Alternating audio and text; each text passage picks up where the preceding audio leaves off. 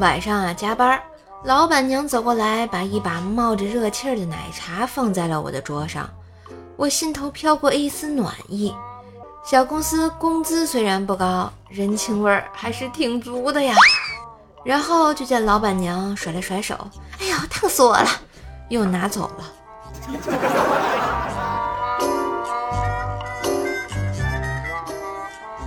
我跟你们说啊，以我的经验，遇到有段时间没见的女性朋友，开场白最保险的就是：“哎呦，你还是那么漂亮。”千万别说你瘦了，你变美了之类的。对方反问一句：“我以前不瘦吗？不美吗？”场面会很尴尬的。当然，面对于女汉子就不必顾虑那么多。我们一般都是说：“哎呦，怎么胖成这样了？一会儿少吃点啊。”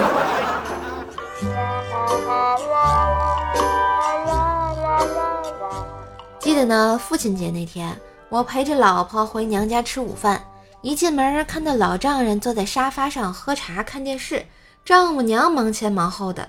到了饭点儿，丈母娘喊老丈人吃饭，老丈人趾高气扬的嗯了一声，丈母娘笑着骂道：“哼。”每年总有这么一天，我要忍他二十四小时，没爱了。